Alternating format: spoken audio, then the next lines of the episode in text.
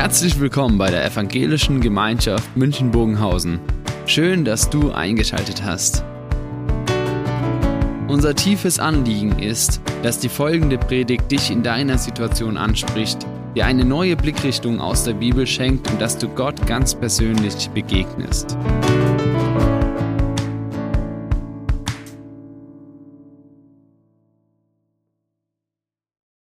Okay, von von mir nochmal einen schönen guten Morgen und einen schönen, schönen Muttertag zu allen, allen Mutter, allen Müttern. Äh, mit dem heutigen Text berühre ich ein Thema, mit dem ich selbst nur wenig Erfahrung habe. Es geht um das Thema Alter. Ich habe aber zwei Entschuldigungen, äh, warum ich dieses Thema ausgewählt habe.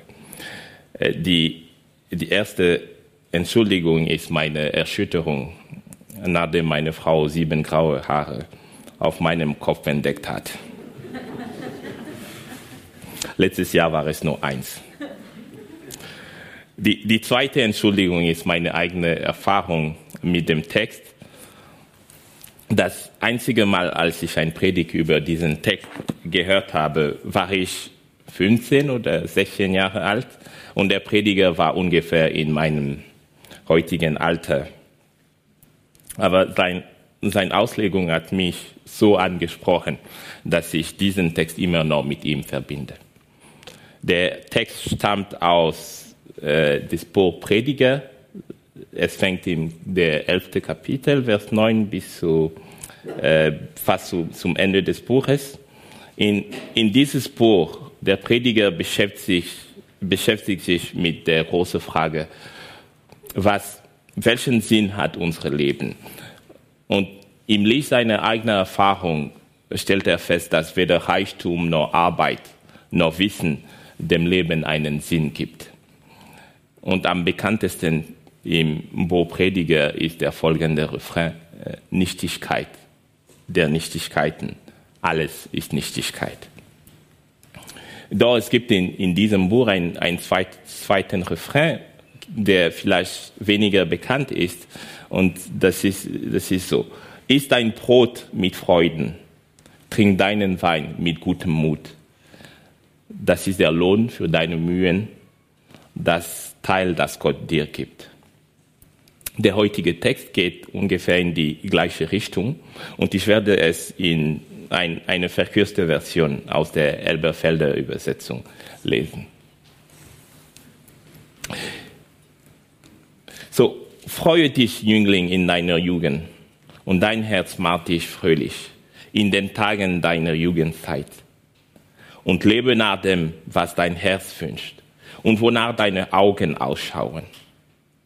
Doch wisse, dass um alle dieser Dinge willen Gott dich zur Rechenschaft ziehen wird. Entferne den Unmut aus deinem Herzen und halte Übel von deinem Leib fern. Denn Jugend und dunkles Haar sind Nichtigkeit. Und denke an deinen Schöpfer in den Tagen deiner Jugendzeit, bevor die Tage des Übels kommen und die Jahre herannahen, von denen du sagen wirst, ich habe keinen Gefallen an ihnen. Bevor sich verfinstern die Sonne und das Licht. An den Tag, wenn die Wächter des Hauses zittern und die starken Männer sich krümmen und die Mühlerinnen müßig gehen, weil sie wenig geworden. Und das Geräusch der Mühle dünner wird und alle Töchter des Gesangs werden gedämpft. Auch von der Anhöhe fürchtet man sich und Schrecknisse sind auf dem Weg. Und der Mandelbaum steht in Blüte und die Heuschrecke schleppt sich mühsam dahin. Denn der Mensch geht hin zu seinem ewigen Haus und die Klagenden ziehen umher auf der Straße. Bevor die silberne Schnur zerreißt, und die goldene Schale zerspringt und der Krug am Quell zerbricht und das Schiffrad zersprungen in der Brunnen fällt. und der Staub kehrt zur Erde zurück, so wie er gewesen. Und der Geist kehrt zu Gott zurück, der ihn gegeben hat. Nichtigkeit der Nichtigkeiten, spricht der Prediger. Alles ist Nichtigkeit. Der, der Text lässt sich gut in, in drei Abschnitte teilen. Der erste Abschnitt ist einen Aufruf, die Jungen zu genießen. Freue dich, fordert der Prediger auf. Mach dich fröhlich. Lebe nach dem, was dein Herz dich, sich wünscht. Diese Aufforderung ist eigentlich eine Verstärkung der, des Refrain des Buches. Ist ein Brot mit Freuden, trink deinen Wein mit gutem Mut. Der Grund für diese nachdrückliche Aufforderung ist die Tatsache, dass das Glück der Jungen ein vergängliches Gut ist. Doch mit diesem Ruf kommt auch eine Warnung. Wisse, dass um alle, um all diese Dinge willen Gott dich zur Rechenschaft ziehen wird. Diese, diese Warnung, die prägt den zweiten Teil, zweiten Teil des Textes. Denke an deinen Schöpfer, an den Tagen deiner Jugendzeit, wiederholt der Prediger. Tu es, bevor du alt und gebrechlich wirst. Im, Im Anschluss daran beschreibt der Prediger die Veränderungen des Körpers im Alter mit einer bildreichen Allegorie. Die Wächter des Hauses, sie ist ein Bild für unsere Hände unsere Hände, die etliche Lasten für uns getragen haben, uns so oft verteidigt haben und unzählige Kunstwerke gefertigt haben, die zittern jetzt, ohne dass wir sie beruhigen können. Die starken Männer, ein Bild für unsere Füße. Unsere Füße, die uns kilometerlang getragen haben, sie krümmen sich jetzt. Sie schleppen sich nur noch langsam voran und sie fürchten sich von jedem Aufstieg. Die Mühlerinnen sind zu wenig geworden. Sie ahnen es schon. Unsere Zähne sind gemeint. Sonne und Licht, Mond und Sterne verfinstern sich. Geräusche werden dünner, Gesänge gedämpft. Die Kraft von Augen und Ohren lässt nach und der Mandelbaum steht in voller Blüte. Eine poetische Beschreibung für die weiß gewordene Haare eines alten Menschen. Das klingt doch wirklich schöner, als zu schreiben, dass man im Alter eine stärkere Brille, ein Hörgerät, ein Gebiss und ein Gehstock benötigt. So im, im letzten Teil beschreibt der Prediger das Endziel dieser Reise, wohin jeder Mensch geht. Die Bilder, die er benutzt, haben wenig zu tun mit einem ruhigen Fluss, der langsam zu seinem Ziel weit am Horizont hinfließt. Nein, er zerreißt die silberne Schnur, zerspringt die goldene Schale, fällt das zerbrochene Schiffrad und plötzlich ist alles am Ende. Der Geist kehrt zurück, kehrt zu Gott zurück und der Staub zu Staub, so als wäre dazwischen in einem ganzen irdischen Leben nichts geschehen. Wir sind fast versucht, im Chor mit dem Prediger zu rufen. Nichtigkeit der Nichtigkeiten. Alles ist Nichtigkeit. Ich persönlich finde es beeindruckend, dass ein so schweres Thema wie Gebrechlichkeit und Tod mit so viel Einfallsreichtum behandelt werden kann. Aber trotz all, trotz all dieser Poesie im heutigen Text stört mich beim Lesen ein großer Widerspruch. Widerspricht sich der Prediger nicht, wenn er uns auffordert, die Jungen in vollen Zügen zu genießen und gleichzeitig an Gottes Gericht zu denken. Wie kann man nach dem Leben, was sein Herz sich wünscht, und gleichzeitig Gottes Willen tun? Man braucht nur das Thema Sexualität anzusprechen, um zu erkennen, dass die Wünsche eines jungen Menschen, die Wünsche einer ganzen Generation, sich tiefgreifend von Gottes Erwartungen unterscheiden können. Und hier geht es nicht nur um die Jugendlichen, auch, auch im Alter sind wir sicher nicht frei von Wünschen und Verhaltensweisen, die Gottes, Gottes Willen widersprechen. In, in der Tat ist es nach unserer Erfahrung unmöglich, diese beiden Herren vollständig zu befriedigen. Unsere Wünsche und Gott. Unsere Strategie ist daher, so gut äh, wie möglich zu versuchen, unsere Verpflichtungen gegenüber Gott zu erfüllen.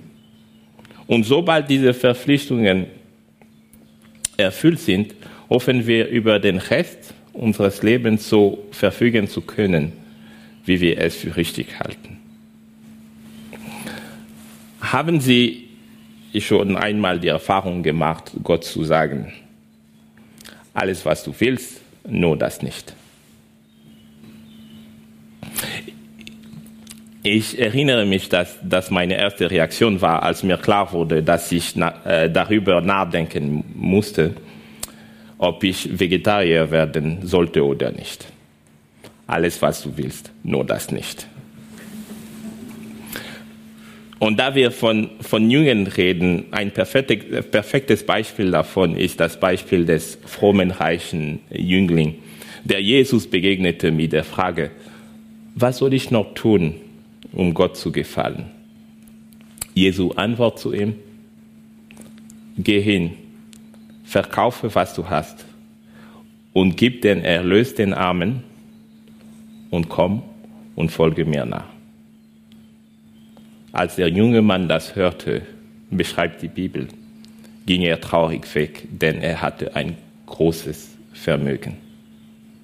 Anders gesagt, alles, was du willst, Jesus, nur das nicht. Diese, dieser Satz kommt auch bei mir oft vor, wenn es um meine Lebensträume geht. Ich, ich habe vor, vor wenigen Wochen im Wohnzimmer Gottesdienst erzählt, wie ich mit Gott gekämpft habe, weil ich keine Doktorarbeit in Kanada machen wollte. Es ging nicht um eine moralische Frage, sondern schlicht um die Tatsache, dass ich von einem anderen Leben geträumt habe. Ich, ich habe gemerkt, dass es Situationen in, in meinem Leben gibt, in denen ich sehr ungern die Kontrolle abge abgeben möchte. Vielleicht geht es Ihnen auch so. C.S. C.S. Lewis vergleicht uns mit Menschen, die mit ihrem Leben Steuern an Gott zahlen.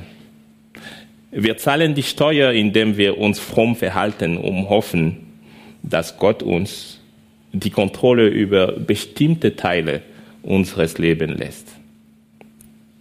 Aber solange wir uns wie Steuerzahler verhalten, merken wir, dass etwas nicht stimmt. Wir, wir müssen uns entweder schuldig fühlen, weil wir die Steuer nicht bezahlt haben, oder wir fühlen uns schlecht, weil wir uns nach Gottes Willen gerichtet haben, unsere Wünsche jedoch geben keine Ruhe. Wie, wie kann man denn dem Rat des Predigers folgen, sein Leben zu genießen und gleichzeitig in Einklang mit Gottes Willen zu leben? Die Antwort der Bibel zu diesem scheinbaren Widerspruch ist ein weiteres Paradoxon und wir finden es in Jesu Worten. Wer sein Leben erhalten will, der wird es verlieren. Wer aber sein Leben verliert, um meinetwillen, der wird es finden. Christus löst diesen unversöhnlichen Konflikt zwischen unseren oft egoistischen Herzenswünschen und dem Willen Gottes, indem er uns einlädt, einlädt ihm unser Leben ganz und gar hinzugeben. Jesus will kein Mehrwertsteuer auf unser Leben erheben. Er will unser ganzes Leben. Jesus und der Prediger sagen ein und dasselbe. Wer sein Leben erhalten will, der wird es verlieren. Und erst im Laufe der Zeit erkennen wir, dass alles, was wir versuchen festzuhalten, uns Stück für Stück genommen wird. Eine Wirtschaftskrise nimmt uns unseren Job, eine Pandemie unsere Gewissheiten. Ein Unfall nimmt uns unsere Liebsten weg. Und selbst wenn wir vor all dem bewahrt werden, am Ende fordert die Zeit ihr Recht. Unsere Hände zittern, unsere Beine krümmen sich und der Mandelbaum steht in Blüte. Wir müssen lernen, mit Schmerzen und Unvollkommenheiten zu, zu leben. Vieles geht nicht mehr allein und wie es in Zeiten von Corona so schön formuliert wird. Man gehört nun zur Risikogruppe. All das klingt in den Ohren eines jungen Menschen sehr fern. Ich bezweifle aber, dass der Prediger die Altersschwäche als etwas Unnatürliches sieht. Ich glaube vielmehr, dass das Alter für den Prediger die wahre und dauerhafte Lage jedes Menschen, ob jung oder alt, offenbart. Diese Lage fasst ein, ein Psalmist so zusammen. Der Mensch ist wie das Gras. Er blüht wie eine Blume, eine Blume auf dem Feld. Wenn der heiße Wüstenwind darüber fegt, ist sie spurlos verschwunden. Und niemand weiß, wo sie gestanden hat.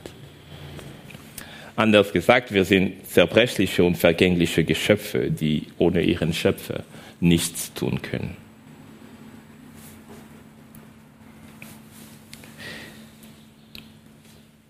Iss dein Brot mit Freuden und trink deinen Wein mit gutem Mut, sagt der Prediger. Denn das ist das Teil, das Gott dir gibt. Und Jesus fügt hinzu, iss mein Brot mit Freuden, meinen gebrochenen Leib, trinkt meinen Wein mit gutem Mut, mein vergossenes Blut, denn das ist das neue Leben das Gott dir gibt. Jesus bietet uns ein neues Leben an, ein neues Herz, dessen Wünsche mit, mit Gottes Willen konform sind. Es handelt sich aber nicht um eine magische Verwandlung. Dieses neue Herz bildet Jesus in uns Stück für Stück, Tag für Tag.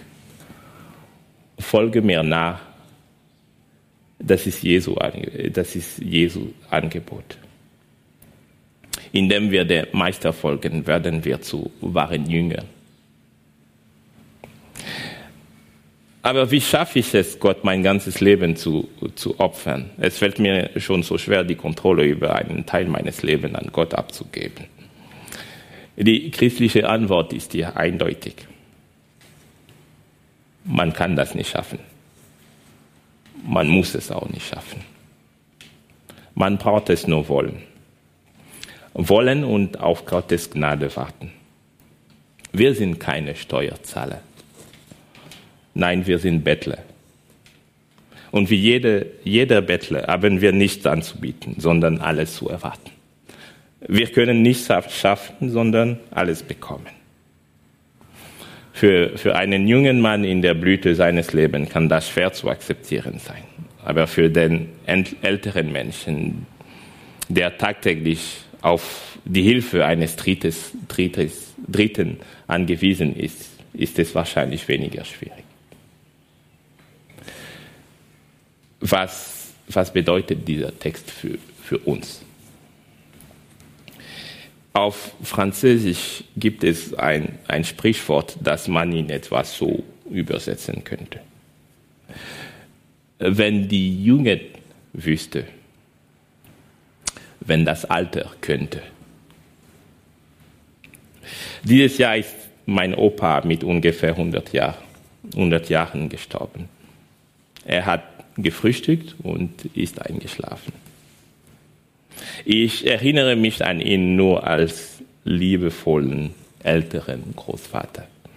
Bei, bei meinen Eltern ist das anders. Die Erinnerungen meiner Eltern an meinen Großvater sind die an einen starken und mutigen Mann, der viel schaffen konnte und stets großzügig gegeben hat, manchmal auf Kosten sein, seines eigenes, eigenen Glücks. Mir ist in den Erinnerungen meinen Eltern bewusst geworden, dass es noch viel mehr unter der zerbrechlichen Hülle meines Großvaters gab.